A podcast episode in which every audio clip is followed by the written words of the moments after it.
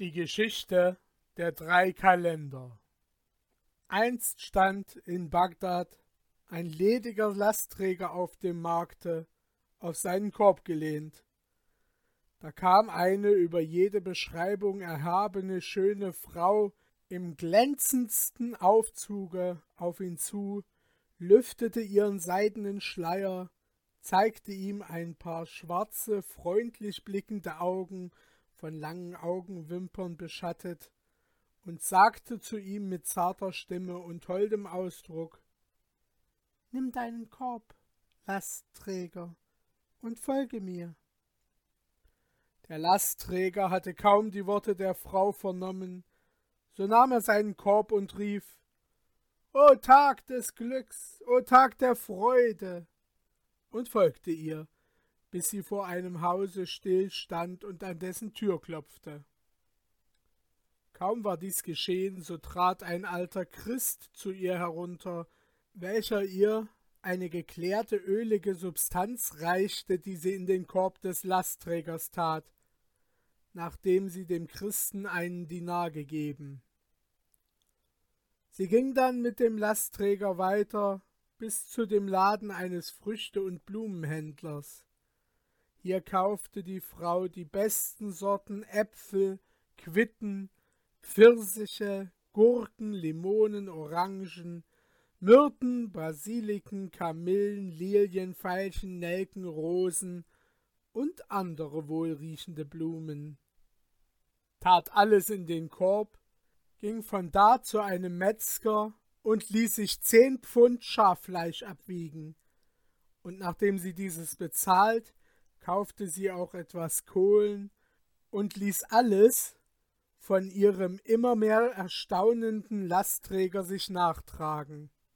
Dieser folgte ihr auch mit dem oft wiederholten Ausruf O Tag des Glücks, o Tag der Freude. Sie ging dann in einen anderen Laden und kaufte verschiedene Sorten Oliven, Käse und allerlei eingemachte Kräuter. Dann wieder in einen anderen und ließ sich große Nüsse, Haselnüsse, Zuckerrohr, Zibeben, Pistazien und andere trockene Früchte geben und legte es gleichfalls zum übrigen in den Korb des Trägers.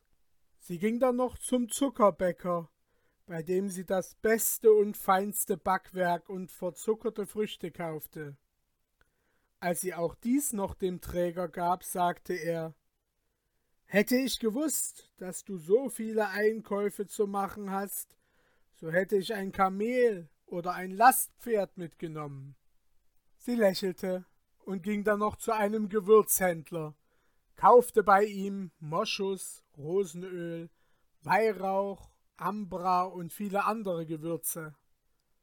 Nachdem der Träger auch dieses noch aufgeladen, folgte er der Dame, bis sie vor einem großen Hause mit einer prächtigen Halle von hohen Pfeilern getragen hielt. Hier klopfte sie ganz leise an eine elfenbeinerne mit Gold beschlagene Türe. Der Träger, der schon von der Schönheit und Liebenswürdigkeit der Einkäuferin ganz entzückt war, verlor nun vollends seinen Verstand und ließ beinahe seinen Korb fallen, als eine Frau die Türe öffnete, welche die erste noch an Schönheit übertraf. Ihr Wuchs war schlank, der Busen rund geformt, die Stirne leuchtend wie der Mond. Sie hatte Augen wie ein Reh, Wangen wie Rosen, Lippen wie Korallen, Zähne wie Perlen und einen Hals wie der einer Gazelle, einen Mund wie Salomos Siegelring. Der Träger war ganz in Verwirrung, bis die Pförtnerin zur Wirtschafterin sagte Was wartet ihr so lange vor der Tür? Kommt herein, wir wollen dem armen Manne seinen Korb abnehmen. Jetzt traten sie in einen prächtigen Saal mit vielen Teppichen belegt, von Schränken und kleinen Kabinetten umgeben, deren Türen schöne Vorhänge bargen. Mitten im Saale war ein großer Wasserbehälter mit einem kleinen Nachen. Ein Thron von Ambra, getragen von vier Säulen aus Zypressenholz, befand sich am Ende des Saales. Er war mit rotem Atlas überzogen und mit Perlen so groß wie Haselnüsse und mit Edelsteinen geschmückt. Auf diesem Thron saß ein Weib mit verzaubernden Augen, von rund gewölbten Augenbrauen eingefasst. Ihr Atem füllte den ganzen Saal mit Ambra-Duft. Süß wie Zucker war ihr Lächeln, ihre Stirne glich der leuchtenden Sonne, wie ein Dichter sagt, man glaubte, ihr Lächeln enthülle schön gereihte Perlen, Hagelkörner oder Ukant. Die Haare, die ihre Stirne umflattern, gleichen der Nacht, die Stirne aber beschämt den Glanz des Sonnenaufgangs. Als sie den Träger nebst der Pförtnerin und Wirtschafterin erblickte, erhob sie sich vom Thron und ging ihnen langsamen Schrittes entgegen. Die drei Frauen halfen nun dem Träger seinen Korb abzunehmen, leerten ihn und ordneten alles, was darin war, legten die Blumen und wohlriechenden Wasser auf die eine, die Früchte und übrigen Speisen auf die andere Seite und gaben hierauf dem Träger seinen Lohn. Als der Träger das Geld genommen, blieb er eine Weile stehen und bewunderte die drei Frauen, bei denen er keinen Mann erblickte und die doch so einen großen Einkauf an Wein, Fleisch, Früchten, Süßigkeiten, Blumen und Wachslichtern gemacht. Da nun eine der Frauen bemerkte, dass er noch nicht weggegangen, sagte sie zu ihm Was tust du noch hier? Findest du etwa deinen Lohn zu gering? So soll meine Schwester dir noch einen Dinar geben. Da erwiderte der Träger Gott bewahre, dass ich mehr Lohn wünschen sollte, ich war nur über euch in Gedanken vertieft, denn ich konnte nicht begreifen, wie ihr Frauen ohne Männer so leben möget. Ihr wisst doch, dass ein fröhliches Mahl aus vier Tischgenossen bestehen muss. Ihr seid aber nur drei. Und so wie eine Gesellschaft von Männern ohne Frauen nicht angenehm ist, so wenig kann es eine Frauengesellschaft ohne Männer sein. Zu einer guten Musik gehören vier Instrumente eine Harfe, eine Laute, eine Flöte und eine Zither. Zu einem schönen Strauß viererlei Blumen, Rosen, Myrten, Levkojen und Lilien. Zu einem fröhlichen Leben Wein, Gesundheit, Geld und ein geliebter Gegenstand. Da ihr also nur drei seid, so bedürft ihr eines vierten, und dieser muss ein Mann sein. Den Frauen gefiel des Trägers Rede, doch antworteten sie Wir müssen als Mädchen ganz zurückgezogen leben. Wir wollen nichts mit Männern zu tun haben, denn wir fürchten, verraten zu werden.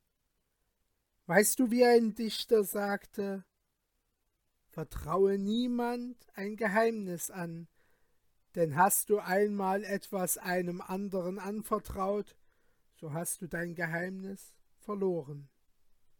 Hat deine Brust nicht Raum genug, um ein Geheimnis zu bewahren, so ist gewiss die eines Vertrauten auch zu eng dafür.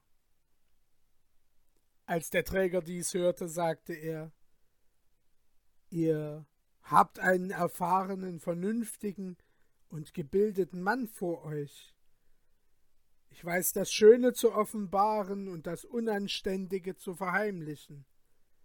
Ich habe sowohl Prosaisten als Dichter gelesen und gleiche dem, welcher sagte, Nur edle Menschen wissen ein Geheimnis zu bewahren. Bei diesem aber bleibt es auch wohl verborgen. Bei mir hat ein Geheimnis ein eigenes Häuschen mit einem Schlosse. Die Tür ist fest zu und der Schlüssel verloren. Als die Mädchen dies hörten, sprachen sie Du weißt, dass wir diesen Abend vielen Aufwand gemacht. Kannst du nun wohl für deinen Teil uns einigermaßen entschädigen und auch etwas beitragen? So darfst du unser Gast sein. Eine Bekanntschaft, die nichts nützt, ist kein Brosämchen wert, setzte hierauf die Hausherrin hinzu. Hast du etwas? So bist du selbst auch etwas. Hast du nichts? So gehe auch mit nichts fort. Da sagte aber die Wirtschafterin zu ihren Schwestern Ich will gern seinen Teil bezahlen, lasst ihn bei uns bleiben, denn er hat mich sehr gut bedient, kein anderer hätte mich so befriedigen können.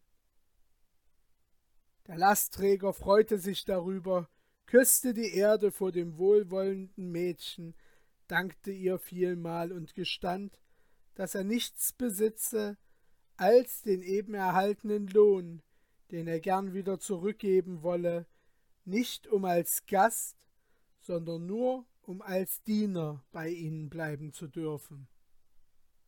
Während die beiden Schwestern nun in ihn drangen, sich zu setzen, schürzte sich die Wirtschafterin, um freier arbeiten zu können, bereitete die Speisen und Getränke, reinigte allerlei Gold- und Silbergefäße, Tassen, Becher und Gläser, läuterte den Wein und wusch die Gemüse am Ufer des Stroms. Nachdem alles dies geordnet war, brachte sie den Wein und schenkte ihren Schwestern und dem Träger, der zu träumen glaubte, ein. Es trank eine Schwester nach der anderen. Der Träger aber sprach folgende Verse, ehe er trank. Trinke nur mit rechtschaffenen Leuten von reiner Abkunft. Der Wein gleicht dem Winde, der gut wird, wenn er vor wohlriechenden Pflanzen vorüberweht, und übel riecht, wenn er über Leichen streift. Als er hierauf den Becher geleert, reichte ihm die Pförtnerin einen anderen und wünschte, dass er ihm recht wohl bekommen möge, denn auch dieser gefiel er sehr. Er weigerte sich anfangs und wollte nicht zuerst trinken, doch das Mädchen drang so lange in ihn, bis er den Becher leerte. Dann füllte er ihn wieder und reichte ihn dem Mädchen mit folgender Anrede. Sieh, ich überreiche dir, was deinen Wangen an Annehmlichkeit gleicht. Beide verbreiten einen lichten Glanz wie Feuerbrand. Sie küsste den Becher lachend und sagte wie willst du mir meine eigenen Wangen reichen? Trinke nur, erwiderte er, die Farbe des Weins gleicht meinen blutigen Tränen, und meine glühenden Seufzer haben ihm seine Wärme verliehen. Nun versetzte das Mädchen, wenn du aus Liebe zu mir blutige Tränen weinst, so gib mir den Becher. So blieben sie lange fröhlich beisammen, aßen, tranken, sangen, kosten und umarmten sich. Und alle drei Mädchen waren nur mit dem Träger beschäftigt. Die eine steckte ihm einen süßen Bissen in den Mund, die andere warf ihn mit Blumen, die dritte streichelte ihm die Wangen, bis sie alle so berauscht waren, dass sie jede Grenze des Anstands und der Sitte überschritten.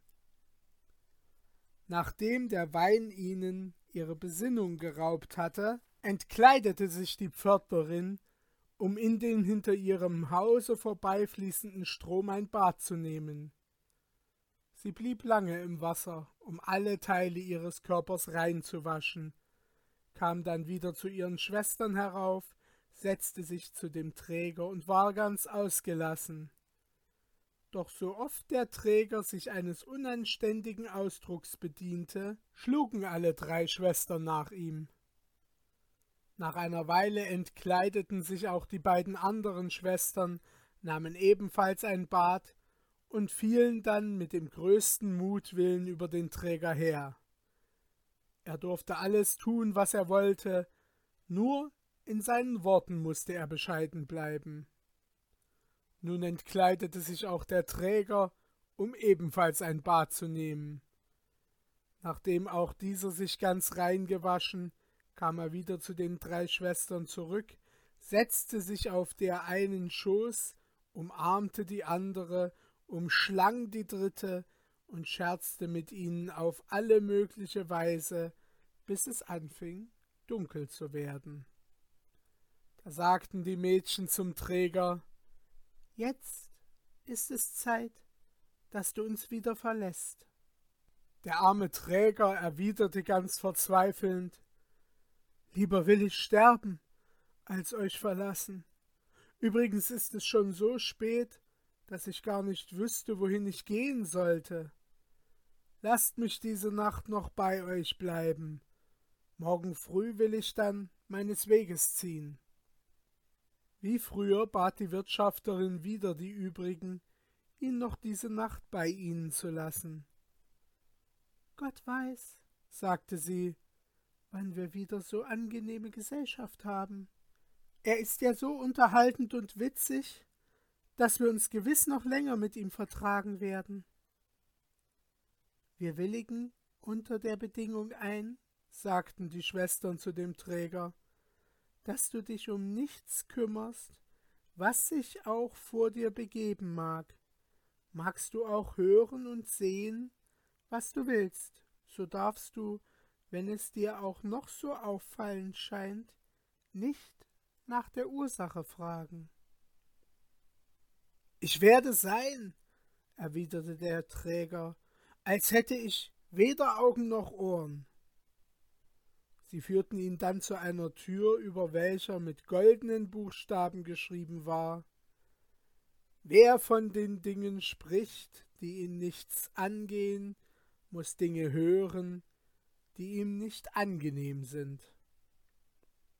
Nachdem der Träger dies gelesen und noch einmal beteuert hatte, er wolle sich um nichts bekümmern, was ihn nichts angehe, wurden Wachskerzen und Lampen angezündet, und mit Ambra und Aloe bestreut, welches den ganzen Saal mit Wohlgerüchen erfüllte.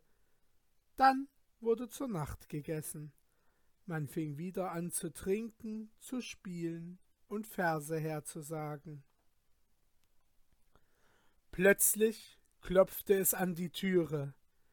Die Pförtnerin stand auf, ging hinunter, um nachzusehen, kam nach einer Weile wieder und sagte ihren Schwestern Wenn ihr mir gehorchen wollt, so werden wir eine höchst lustige Nacht zubringen. An unserer Tür stehen drei halbblinde Kalender, ohne Haare am Bart, am Haupt und an den Augenbrauen. Man sieht ihnen an, dass sie soeben von einer Reise kommen. Sie waren noch nie in Bagdad klopften daher zufällig an unsere Tür, denn sie wissen nicht, wo sie übernachten können, und wollen sich, weil sie die Nacht hier überfallen, mit dem Stalle oder irgendeinem schlechten Zimmer begnügen. Stimmt ihr also mit mir ein, da sie doch niemanden hier kennen und schon ihr äußerer Aufzug uns lachen machen wird, so bewirten wir sie diese Nacht, und morgen können sie dann ihres Weges gehen. Sie bat ihre Schwestern so lange, bis diese endlich ihr erlaubten, die Kalender zu rufen, doch unter derselben Bedingung, die dem Träger auch gemacht wurde. Voller Freude verließ sie den Saal und kam bald mit den drei halbblinden Gästen wieder. Als diese in das Zimmer traten, kamen ihnen die Mädchen freundlich entgegen, hießen sie bestens willkommen, und wünschten ihnen Glück zu ihrer Ankunft in Bagdad. Wie schön ist es hier bei Gott, riefen die Kalender einstimmig aus, als sie den schönen Saal, den mit den besten Speisen und Getränken beladenen Tisch und die liebenswürdigen Mädchen sahen. Als sie dann auch den vom vielen Trinken und den tollen Scherzen ganz bewusstlos daliegenden Träger bemerkten, fragten sie Ist dies auch ein fremder Kalender wie wir, oder ist er ein hergelaufener Araber? Als der Träger dies hörte, erwiderte er Setzt euch, ohne ferneres Gerede. Habt ihr nicht an der Türe gelesen, wer von Dingen spricht, die ihn nichts angehen, muss Dinge hören, die ihm nicht angenehm sind. Wie mögt ihr gleich beim Eintreten eure Zunge so gegen mich loslassen? Die Kalender baten um Entschuldigung, und die Mädchen stellten gleich wieder den Frieden zwischen ihren Gästen her. Die Kalender setzten sich dann zum Essen, die Pförtnerin schenkte ihnen Wein ein, und der Träger forderte sie auf, sie möchten doch etwas zum Besten geben.